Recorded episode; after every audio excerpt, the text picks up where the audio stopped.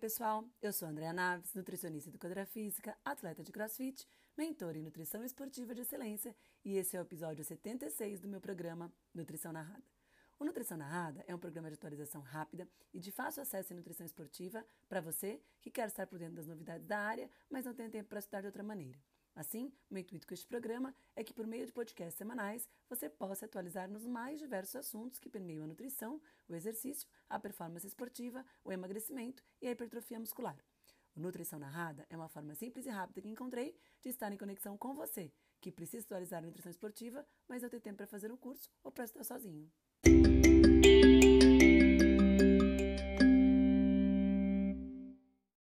Meu nome é Vitor, fundador da Dobro, e o episódio de hoje, em parceria com Nutrição Narrada, é para você que busca e acredita nas melhores informações sobre nutrição esportiva.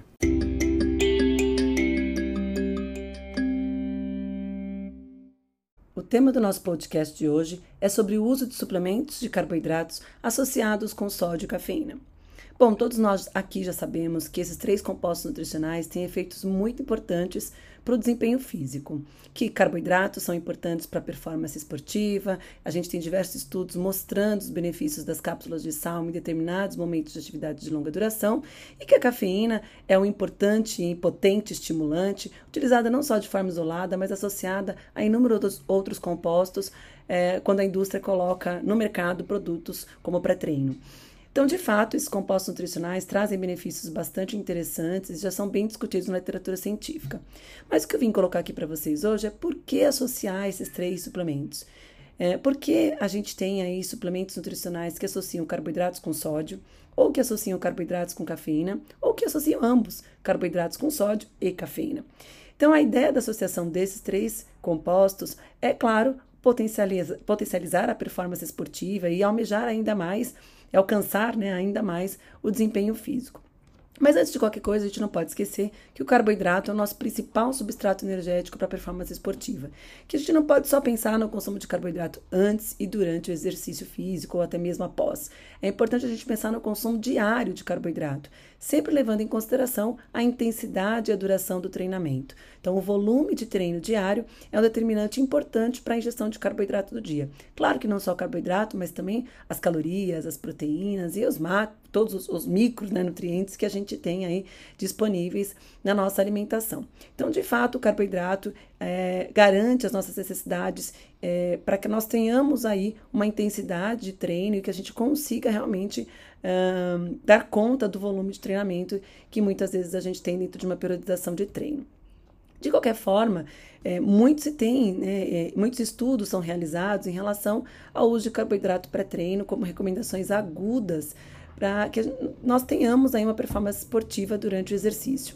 Então, nós temos ali é, a recomendação, por exemplo, né, do consumo de carboidrato em dias que antecedem uma prova muito importante, como, por exemplo, até 48 horas antes de uma prova importante, como a gente também tem a, é, a recomendação de carboidratos de 4, 3, 2, até uma hora antes da realização da sessão de treinamento. Então, isso vai variar muito do tipo de exercício, da duração do exercício e das quantidades de carboidrato da dieta e como a gente vai distribuir isso dentro de um pré-treino. De qualquer maneira, as recomendações mais atuais mostram que exercícios acima de 90 minutos, quando são realizados tanto de forma moderada como intensa ou até mesmo severa, é muito importante que nós tenhamos aí o consumo de carboidrato tanto antes, imediatamente antes, quanto durante o exercício físico. Se essas atividades são menores do que 90 minutos e são realizadas de intensidade mais moderada, alguns estudos até especulam que você pode ter uma baixa ingestão de carboidrato imediatamente antes do exercício e que muitas vezes a gente não precisa de carboidrato durante essa sessão de exercício. E conforme a intensidade vai aumentando, se tornando mais intensa e mais severa, aí sim a gente começa a pensar na quantidade de carboidrato pré e durante o exercício, mesmo se a duração for menor do que 90 minutos. Então vejam que a intensidade e a duração do exercício está diretamente relacionada a essa ingestão de carboidrato tanto antes quanto durante. De qualquer maneira, os estudos demonstram que a ingestão de 30 a 60 gramas de carboidrato por hora é interessante e, e, e adequado quando a gente pensa na reposição é, desse carboidrato como forma de até preservar os estoques de glicogênio muscular. E que a combinação dos diversos tipos de carboidrato, especialmente glicose e frutose, são as combinações mais ideais quando a gente pensa em performance esportiva e também na questão do esvaziamento gástrico, na velocidade do esvaziamento gástrico e até mesmo na captação desses monossacarídeos pelo músculo esquelético para a produção de energia. Então, durante o exercício, isso vai depender muito da intensidade da duração, como eu coloquei aqui para vocês. Os carboidratos consumidos durante o exercício podem apoiar ou até mesmo melhorar o desempenho por diversos mecanismos. Parece que o fornecimento de combustível para os músculos esqueléticos é o principal caminho, né? E que há também um benefício sensorial para o cérebro e para o sistema nervoso central. Então, os estudos demonstram que a ingestão de carboidrato durante o exercício pode reduzir a percepção de esforço. As diretrizes para a ingestão de carboidrato durante diferentes atividades esportivas variam de acordo com a importância, claro, desses efeitos. E pode haver sim outros papéis para o suporte de carboidrato durante o exercício extenuante e prolongado que podem trazer benefícios à saúde do atleta, como por exemplo o suporte imunológico. Né? A gente sabe que atividades intensas e prolongadas podem gerar uma imunossupressão que é transitória inicialmente, mas que, se não corrigida através de um recovery nutrition adequado, esse indivíduo pode ter até mesmo ali uma, uma, uma redução do sistema imunológico, gerando ali gripes, resfriados, né? E situações é, que podem comprometer a saúde desse atleta. Uh, consumir carboidratos antes, durante e após exercícios intensos e prolongados é, além de proteger a função imunológica, vai estar relacionado à redução da produção de substâncias pró-inflamatórias que são liberadas pelo sistema imunológico durante o exercício e também a modulação do estresse oxidativo, que por um lado é muito importante para a adaptação do exercício e por outro podem ali, é, é, é, quando em excesso, pode levar a um estado de dano nessas estruturas que podem comprometer a resposta de adaptação. Além disso, a ingestão de carboidrato ela é benéfica para a saúde óssea, reduzindo inclusive o efeito do exercício com baixa disponibilidade de carboidrato nos marcadores de reabsorção óssea. Muitos suplementos à base de carboidratos, tanto líquidos quanto géis, Uh, também podem conter os eletrólitos, principalmente o sódio, né? E aí é que vem o porquê que a gente tem tantos suplementos no mercado que associam carboidrato com sódio. É, a ideia é que esse sódio ajudaria a combater a sede e também ajudaria a, a, na retenção de líquidos, né? E, e, também poderia contribuir para o equilíbrio do sódio durante eventos de ultra endurance. Então, a gente tem aí diversos estudos mostrando que em exercícios de longa duração você pode ter uma um aumento da excreção de sódio, né, que pode ser ocasionada por diversos fatores.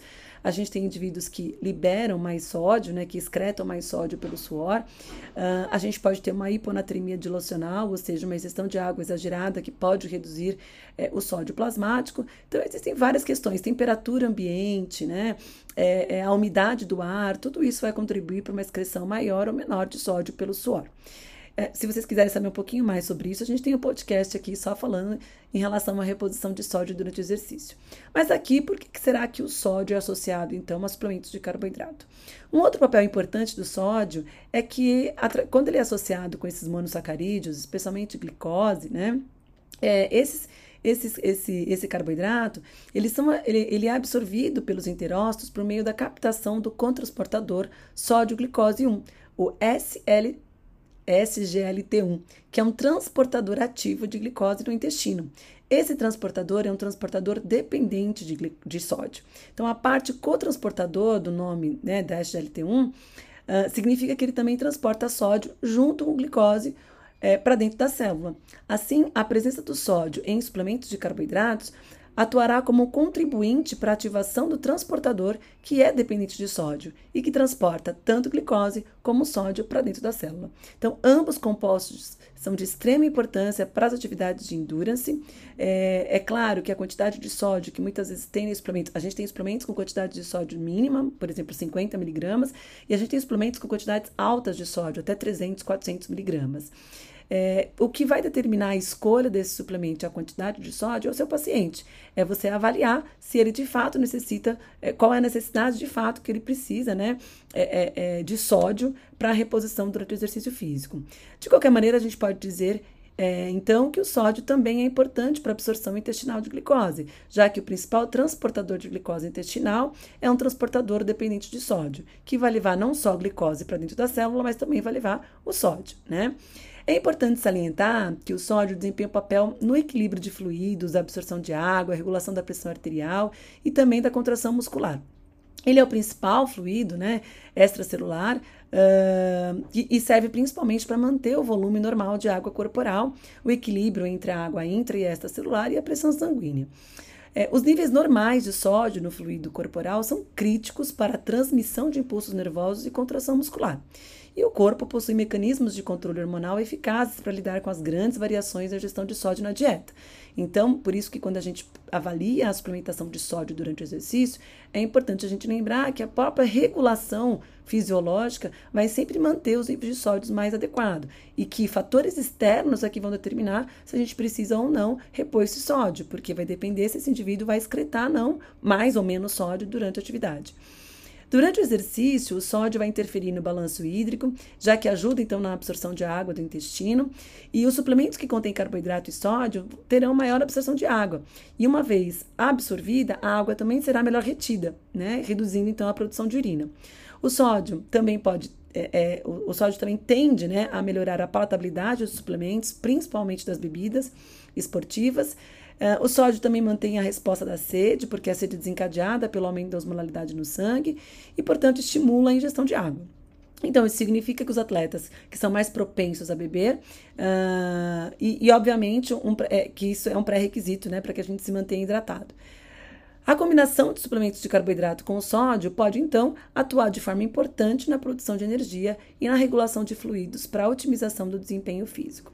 Então, talvez, talvez não, né? É, esse é um dos motivos né, que nós temos aí suplementos com carboidratos associados com sódio, pensando nesse equilíbrio hidroeletrolítico, que pode ficar desequilibrado durante o exercício, dependendo dos fatores externos de condições de realização da prática esportiva, uh, e o transportador de glicose intestinal, que é um transportador dependente de sódio, que vai levar não só carboidrato, mas também sódio para dentro da célula. Então, esses seriam um dos principais motivos que nós temos a essa combinação. Mas a gente também vê a combinação de carboidratos com cafeína. E claro, pensando no efeito da cafeína como um potente estimulante, já dá para entender um pouquinho que ambos que quando a gente associa ambos, a gente tem uma redução na percepção de esforço, já que o carboidrato vai poupar o glicogênio muscular e vai me dar mais substrato para a produção de ATP, e a cafeína tem um estímulo central importante, um, é um estimulante, né, melhorando ali a produção de, de potencializando, né, a produção de catecolaminas, cortisol, que vai manter o foco, a atenção uh, uh, e, e o estímulo para a realização do exercício, reduzindo a percepção de fadiga e de dor. Alguns estudos demonstram, tentam demonstrar, na verdade, se a combinação de carboidrato com cafeína poderia ter uma melhora no desempenho esportivo. E os resultados em relação ainda são mistos. A gente tem estudos mostrando, por exemplo, que o consumo de carboidrato, de glicose, com 10 miligramas por quilo de peso, que é uma quantidade alta de cafeína, né? É, então, 48 gramas de carboidrato por hora, com 10 miligramas por quilo de peso de cafeína, que possivelmente nós teríamos aí um resultado interessante em exercícios, em duas horas de exercícios realizados a 65% do VO2 máximo. Então, ciclistas realizando esse exercício de forma contínua poderiam ter um benefício na performance esportiva. Por outro lado, né, ciclistas que realizaram é, exercícios na mesma é, intensidade, porém seguido de um time trial de 45 minutos, esses ciclistas, quando consumiram 44 gramas por hora de carboidrato associado a 5,3 miligramas por quilo de peso de cafeína, não tiveram melhora da performance esportiva. Então, os resultados ainda são mistos em relação a essa combinação. É, parece que o carboidrato com cafeína poderiam potencializar a ressíntese de glicogênio pós-exercício. Então, quando você realiza um teste de, até a fadiga e você tem um consumo de carboidrato com cafeína durante o exercício, essa ressíntese de cafeína, po, desculpa, essa ressíntese de glicogênio poderia ser até 80% maior na primeira hora após exercício e até 66% maior após as, as 4 horas de exercício. Lembrando que para isso estar acontecendo, é necessário que você tenha um consumo de pelo menos 8 miligramas por quilo de peso de cafeína durante uh, o exercício e imediatamente após o exercício uh, realizado ali em, em intensidade moderada, aproximadamente duas horas.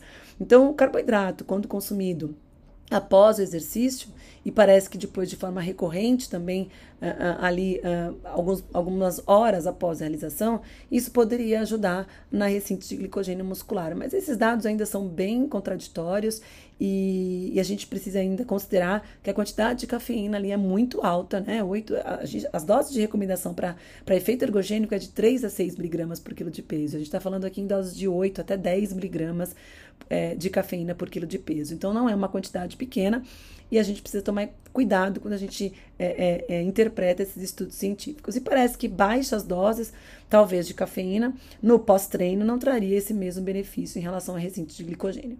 De qualquer maneira, o efeito ergogênico da cafeína durante o exercício já está muito bem documentado e diversos mecanismos são propostos, como o aumento da oxidação de gordura, a redução da dependência do glicogênio muscular durante o exercício, já que a gente vai ter uma maior mobilização dessa gordura como fonte de energia, redução da percepção de esforço, porque a cafeína é um antagonista do receptor de adenosina, e o aumento da força muscular por um aumento na, no recrutamento neural de fibras.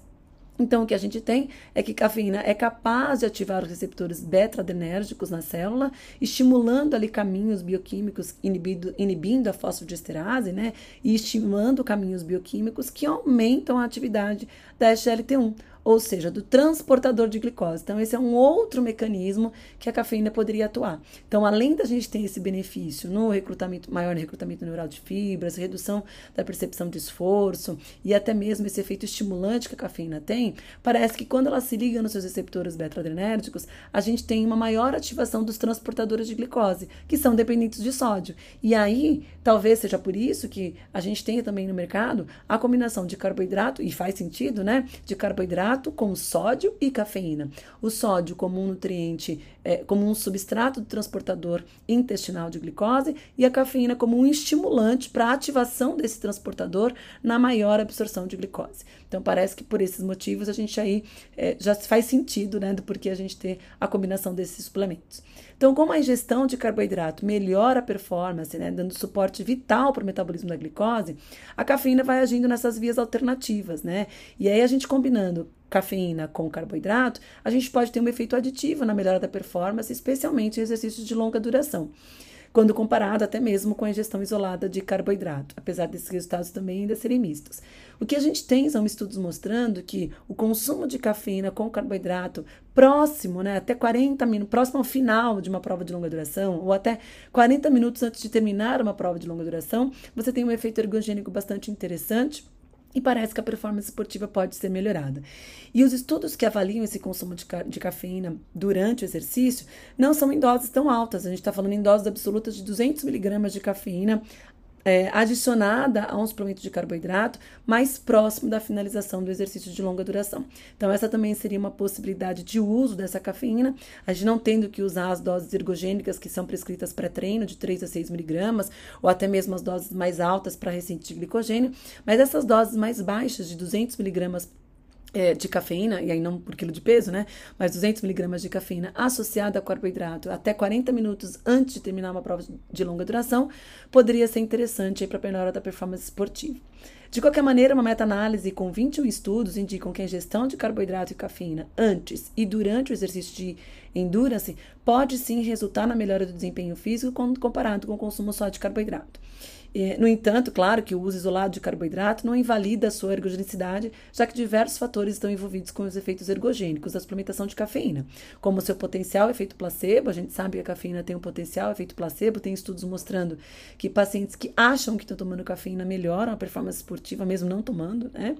E os polimorfismos associados à metabolização de cafeína. Tem pessoas que são metabolizadoras lentas, tem pessoas que são metabolizadoras mais rápidas. Então, o fato de você ser um metabolizador lento, possivelmente você tem uma ergogenicidade menor da cafeína. Então, a habituação do uso, entre tantos outros fatores que envolvem a suplementação de cafeína. Então, não dá para a gente achar que só carboidrato com cafeína que é bom, né? Porque existem várias questões relacionadas à suplementação de cafeína que precisam ser consideradas. Então, ambos podem ser benéficos, sim, para a performance esportiva. Então, sabendo do efeito combinado de carboidrato e cafeína, Uh, e, e, também carboidrato com sódio, isso pode resultar em benefícios sim adicionais à performance esportiva e cabe ao profissional nutricionista individualizar o seu, o seu uso e escolher o time mais adequado para suplementar tanto a associação de carboidrato com sódio, quanto a associação de carboidrato com cafeína, quanto a associação de ambos, carboidrato, sódio e cafeína. Né? Como tudo na nutrição, a gente tem que pensar na individualização. E na nutrição esportiva, pensar ainda mais na periodização do treino, na intensidade da duração desse treino, no tipo de treino que está sendo realizado, se é um treino, se é uma sessão de treino ou se é uma competição. Todas essas questões precisam ser levadas em consideração quando a gente pensa na suplementação. Às vezes a gente pensa, o paciente né, acha, ah, carboidrato com cafeína é melhor, tem cafeína, é estimulante, vou performar mais. Se esse paciente tiver uma, um, um, alguma questão em relação à suplementação de cafeína, dessas que a gente colocou aqui, ele vai ter uma piora da performance esportiva e não uma melhora, né? Então é muito importante a gente pensar nessa individualização e entender que cada tipo de treino vai se beneficiar mais ou menos dessas suplementações. Por exemplo, se eu tenho um paciente muito ansioso, mesmo que ele seja um metabolizador rápido, de cafeína em nível hepático, que ele não tenha né, o polimorfismo da CYP1A2, é, se eu colocar cafeína pré-treino, pode ser que eu potencialize ainda mais essa ansiedade, ou pré uma competição, por exemplo, né, que, que é um, o nível de ansiedade é maior. Então, se eu coloco uma cafeína pré-competição, ele vai ficar ainda mais ansioso, isso pode reduzir o foco, a atenção e prejudicar, inclusive, o início da, o início, né, da prática esportiva e, e ali da modalidade que ele vai realizar. Então, a individualização é muito importante, saber por que, quando e como utilizar é tão importante quanto, né? É, dentro da nutrição esportiva, é, essas questões são extremamente relevantes. Bom, gente, eu espero ter contribuído um pouquinho com vocês aí em relação a esse assunto. Espero é, que vocês tenham aproveitado esse conteúdo. Compartilhe esse conteúdo com quem vocês acham que pode se beneficiar em relação a esse conteúdo de nutrição esportiva. Não esqueçam de acessar o meu site, andreanabes.com.br, que lá vocês têm inúmeras outras informações sobre nutrição esportiva. A gente tem um blog, o Instagram, Andréia Nabes, lá também tem bastante conteúdo. E vão aproveitando aí, tentando é, é, se atualizarem naquilo que interessa para vocês em relação à nutrição esportiva, porque eu estarei sempre aqui disposta a compartilhar meu conhecimento. Não esqueçam de escutar esse podcast, tirar um print, printar lá no Instagram, postar lá no Instagram que você está escutando Nutrição Narrada, treinando, trabalhando, caminhando, lavando louça, como eu já vi gente fazer, né? Então, uh, dirigindo. Então, não, não, deixem de fazer um print, postar no Instagram, e me, no Instagram e me marcar, que eu vou fazer questão de repostar, tá bom? Muito, muito, muito obrigada pela atenção de vocês e eu encontro vocês no nosso próximo podcast.